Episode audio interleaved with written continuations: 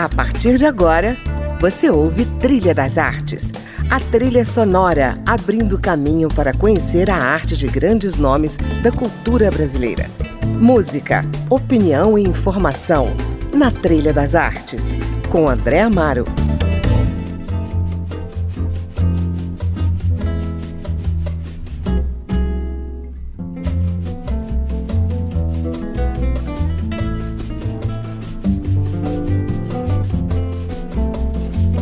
Olá, está começando mais um Trilha das Artes e hoje eu converso com Cuca Skosteg, atriz, escritora, radicada em Brasília desde 1979, com uma participação ativa no movimento teatral da cidade e também em movimentos feministas e literários. Ela está de volta aos palcos com o monólogo Forasteira, um espetáculo teatral performático sobre perdas, lutas e vida de uma mulher de mais de 60 anos, inspirado no teatro documental e autobiográfico. Memória, afeto e ancestralidade são temas que pautam o monólogo, dirigido pelo dramaturgo Jonathan Andrade, que também participa da dramaturgia. Vamos conversar sobre essa peça e suas várias frentes de trabalho, embalados, claro, pelas suas sugestões musicais. Né, Cuca? Bem-vinda ao Trilha das Artes. Oh, muito obrigada a todos, todos e todos.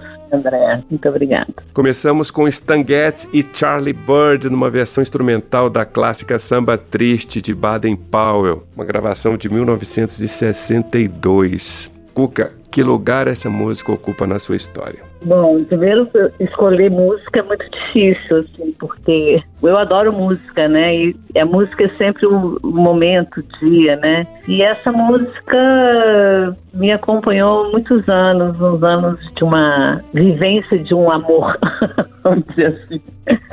É um pano de fundo romântico. Então, vamos a ela.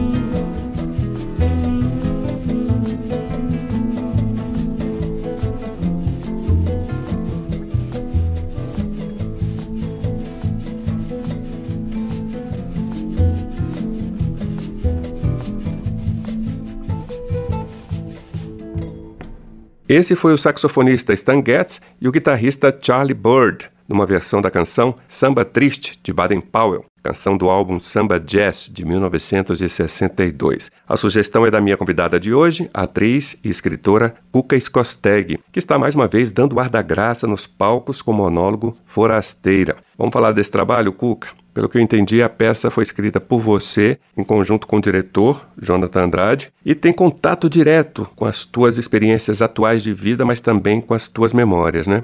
Como é que surgiu esse trabalho e por onde passeia a dramaturgia? Então, esse trabalho surgiu para mim, né, inicialmente, lá na pandemia, quando eu comecei a estudar e tomar contato assim com mais profundidade, com mais pesquisa no teatro autobiográfico, né? E eu tinha imagens, ideias, assim, paisagens internas de alguma coisa que eu queria falar que não era sobre a minha vidinha, né? mas sim um, um pretexto e né, como um tema, vamos dizer assim. E aí eu e o Jonathan nos encontramos e foi um trabalho assim, muito simbiótico. Assim, né? A gente fez a dramaturgia junto. O início de tudo, quando a gente começa com uma iconografia de cartas do meu pai, escritos da minha mãe, que era escritora e poeta, que tem vários livros não publicados, e mais uma história né, de um meu companheiro que eu perdi, então a gente juntou tudo isso e começou a trabalhar performando e fazendo a dramaturgia. E aí foi surgindo, né? Do dia lá que começou para agora para a estreia foi um longo percurso, sim. E foi um trabalho que é muito de nós dois, sabe, André? É muito, sim. É incrível quando eu começo, ele acaba, ele acaba, eu começo. E foi um processo todo de criação, assim, que não dá nem mais para dizer de quem que é o que, sabe? Mas as inquietações de uma mulher de mais de 60 anos são suas, né? É, não, é porque a ideia surge um pouco por aí, porque é isso, né? É o meu corpo, né? De 65 anos e você falar tem um lado, assim, porque o espetáculo não é panfletário no sentido de discursivo, sabe? Ele é um espetáculo com muitas camadas, né? Então, uma das camadas que você pode ver é esse de um corpo de 65 anos, né? Em cena, e para mim é um pouco meio que um grito assim, tipo, olha, a gente está aqui, nós mulheres, né? A gente está viva, é isso, com o celulite, com é isso, gente, com esse monte de coisa para trás, né? De memórias, e cada um com suas dores e com suas perdas, né? Então tem essa camada, né? Mas tem uma camada ficcional e no final, assim, de tudo, porque vem muito dele também, né? Porque foi muita provocação do Jonas também, de toda uma história de vida dele, assim, da gente, desse encontro, assim, né? É, eu sou uma pessoa mais velha, né? Ele é uma pessoa mais nova, com uma história, uma trajetória de vida completamente diferente da minha. Ele sai da periferia do Rio, eu saio lá da fronteira gaúcha, né? E a gente foi tentando entender como é que a gente podia cruzar, porque tinha sentido na proposta do trabalho que fosse uma coisa assim, né? Claro que sou eu em cena e é um, tem toda uma história ali, né? Sendo contada, entre aspas, não é uma história com começo nem fim, né? É muito performática, né? Mas tem também dele também, né? Do ponto de vista dele, sim, também com a sua trajetória também de uma pessoa que tem um corpo também que sofreu muito preconceito também, né? Ah, então são duas histórias numa só, é isso? É, são várias camadas, né? Isso que eu falo, são várias camadas. O espetáculo tem várias camadas, assim. E quem é a forasteira? Ah, a forasteira é uma personagem que saiu lá da fronteira e virou uma eterna forasteira onde quer que estivesse, né? Você se sente assim hoje, até hoje? É, hoje eu me sinto menos assim, né? Mas eu passei a minha vida assim meio é, num deslocamento, assim, meio, eu não vou dizer uma palavra muito forte se falar uma palavra de desterro, porque tem pessoas que sofrem um desterro violento, né? Pela política, pela fome, né? Então não vou nunca falar isso, mas é um pouco isso, assim, de perder os laços, né? De ficar sem, sem lugar, assim, né? E eu falo um pouco disso, assim, metaforicamente, né, no espetáculo, né? É uma forasteira de si mesma. Cuca, vamos voltar aqui à sua trilha musical? Vamos. Você escolheu para a gente ouvir Nega, com Gilberto Gil e Jorge Benjó. Por quê? Gente, essa música, assim, pra mim, quando eu comecei a ouvir, assim, às vezes pra mim, assim, eu não sei se hoje eu poderia dizer, porque também a música mudou pra caramba, mas pra mim, assim, era o rock brasileiro, sabe? Significava, assim, o rock brasileiro. E eu fui roqueira, grande parte da minha vida, né? Claro, da juventude, eu gosto de rock. E essa música me traz uma alegria, sabe? Ela me traz uma Ai, não sei, eu, eu adoro essa música. Eu acho dançável, eu acho sensual. É, eu acho assim um encontro de uma felicidade dos dois. Para mim é o rock brasileiro estampado, assim. Foi um, um fechamento ali, assim, né?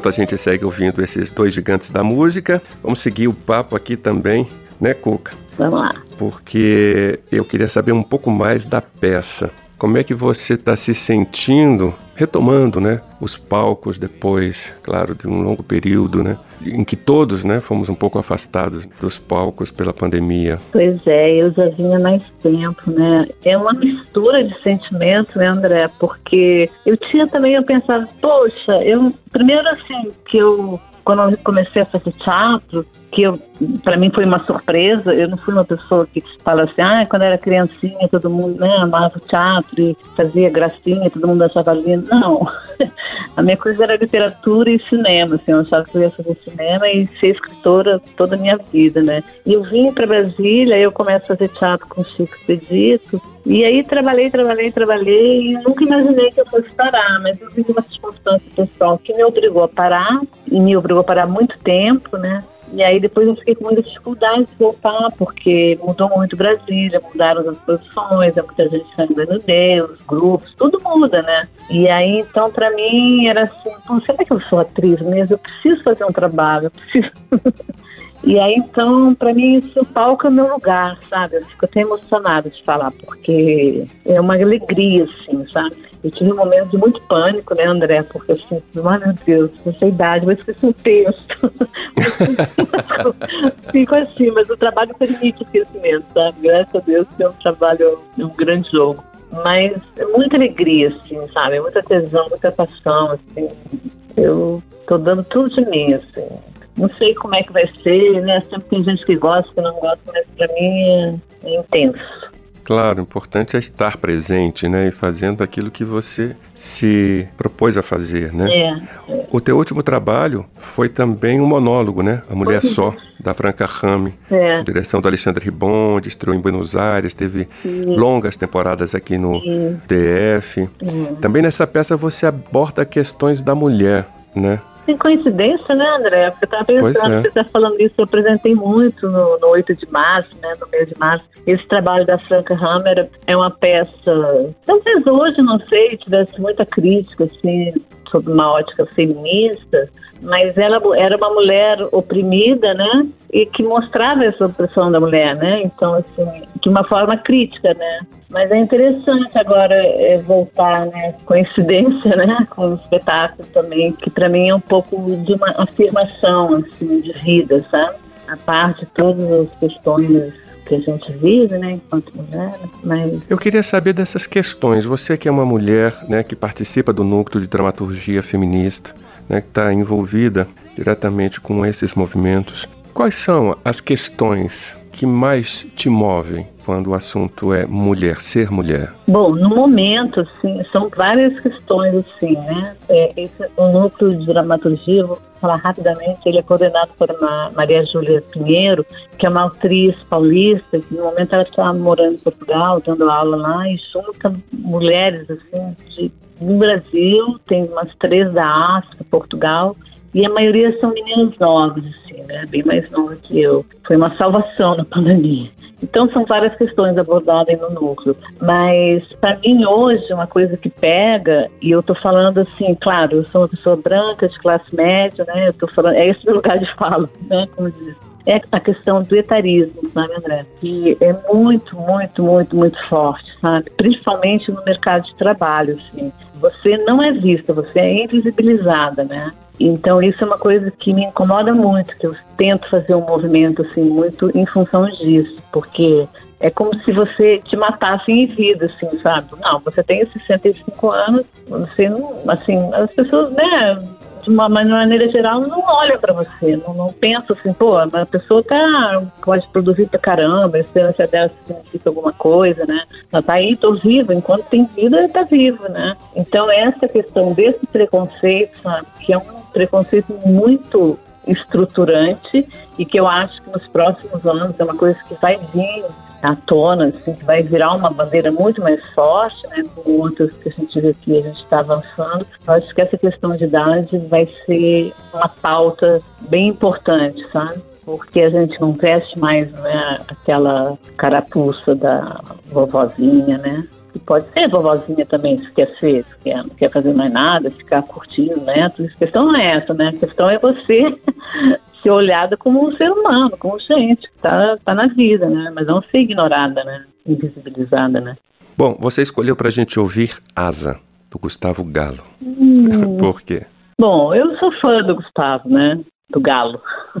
Sou fã da trupe Chá de Boldo, difícil escolher qual música também. E eu acho, ah, ele me traz muita juventude, assim, sabe? É muito que eu também já fui, né? As misturas, Torquato Neto, poesia, né? Os irmãos Campos, sabe? Então, assim, as letras deles eu acho marav são maravilhosas. Ele é um menino muito talentoso, assim, sabe? Muito preparado, muito qualificado. E adoro as músicas dele, né? Então, é uma, são músicas que eu estou sempre ouvindo, sabe? De gente nova. Eu, eu gosto muito de ouvir os, os novos aí estão fazendo, sabe? Maravilha. Então, vamos ouvir também.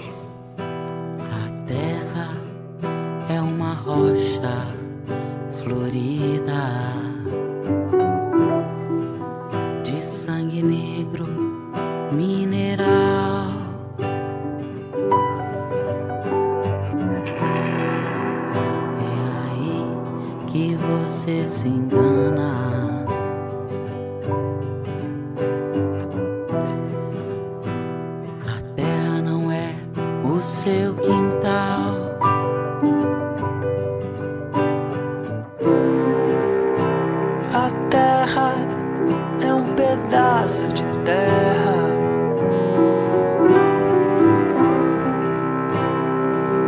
Temperamental.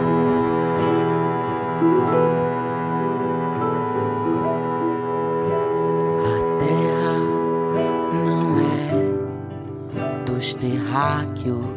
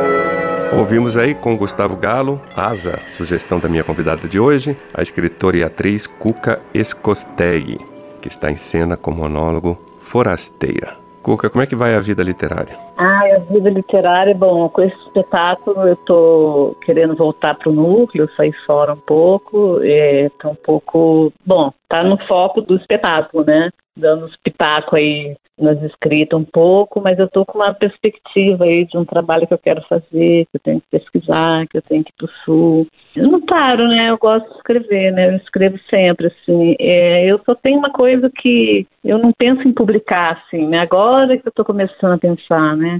Mas eu estou sempre escrevendo, né, André? E assim, e eu há pouco tempo já no núcleo, né, que a gente escreve muito no núcleo, eu me, né, fui forçada, no melhor dos sentidos, a começar a entrar na ficção, né? E é difícil, eu acho muito difícil, porque eu acho que tem tanta coisa boa, né? Às vezes eu leio umas coisas e falo, nossa, o que, que eu estou fazendo? O que, que eu vou. o que eu vou inventar aqui? Tem gente dizendo tudo que eu quero dizer, né? Porque hoje tem, né? A gente tem um acesso a tudo, né? Uma variedade né, de autores, de textos, de livros, né?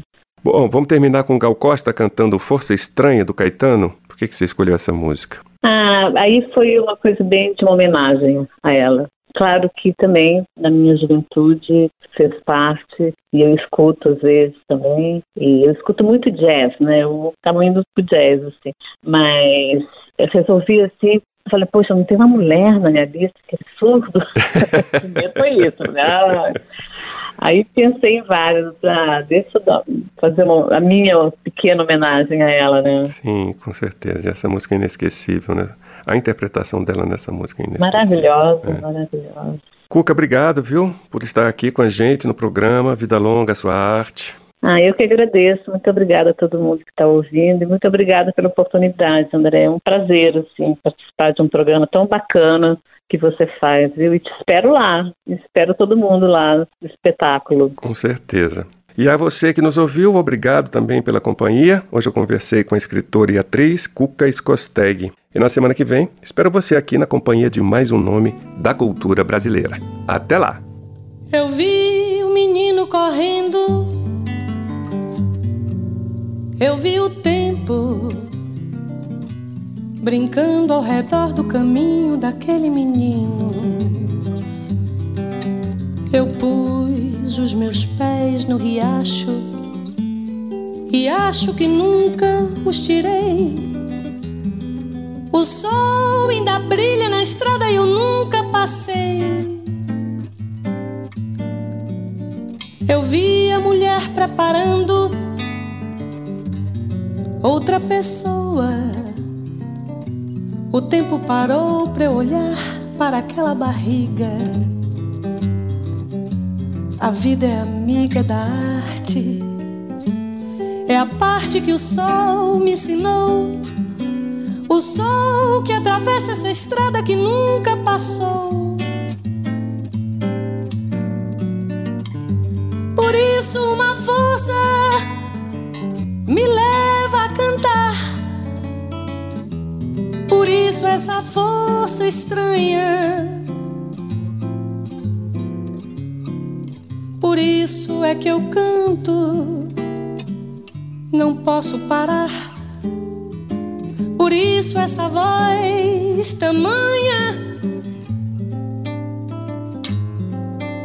Eu vi muitos cabelos brancos na fronte do artista. O tempo não para e, no entanto, ele nunca envelhece.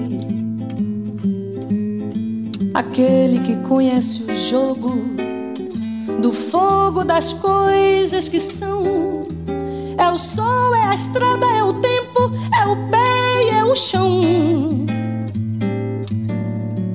Eu vi muitos homens brigando, ouvi seus gritos. Estive no fundo de cada vontade encoberta. E a coisa mais certa de todas as coisas não vale um caminho sob o sol. E o sol sobre a estrada é o sol sobre a estrada. É o sol. Por isso, uma força me leva a cantar. Por isso, essa força estranha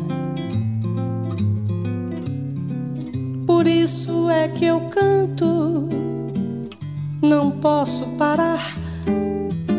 Por isso essa voz, essa voz, essa voz tamanha. Você ouviu Trilha das Artes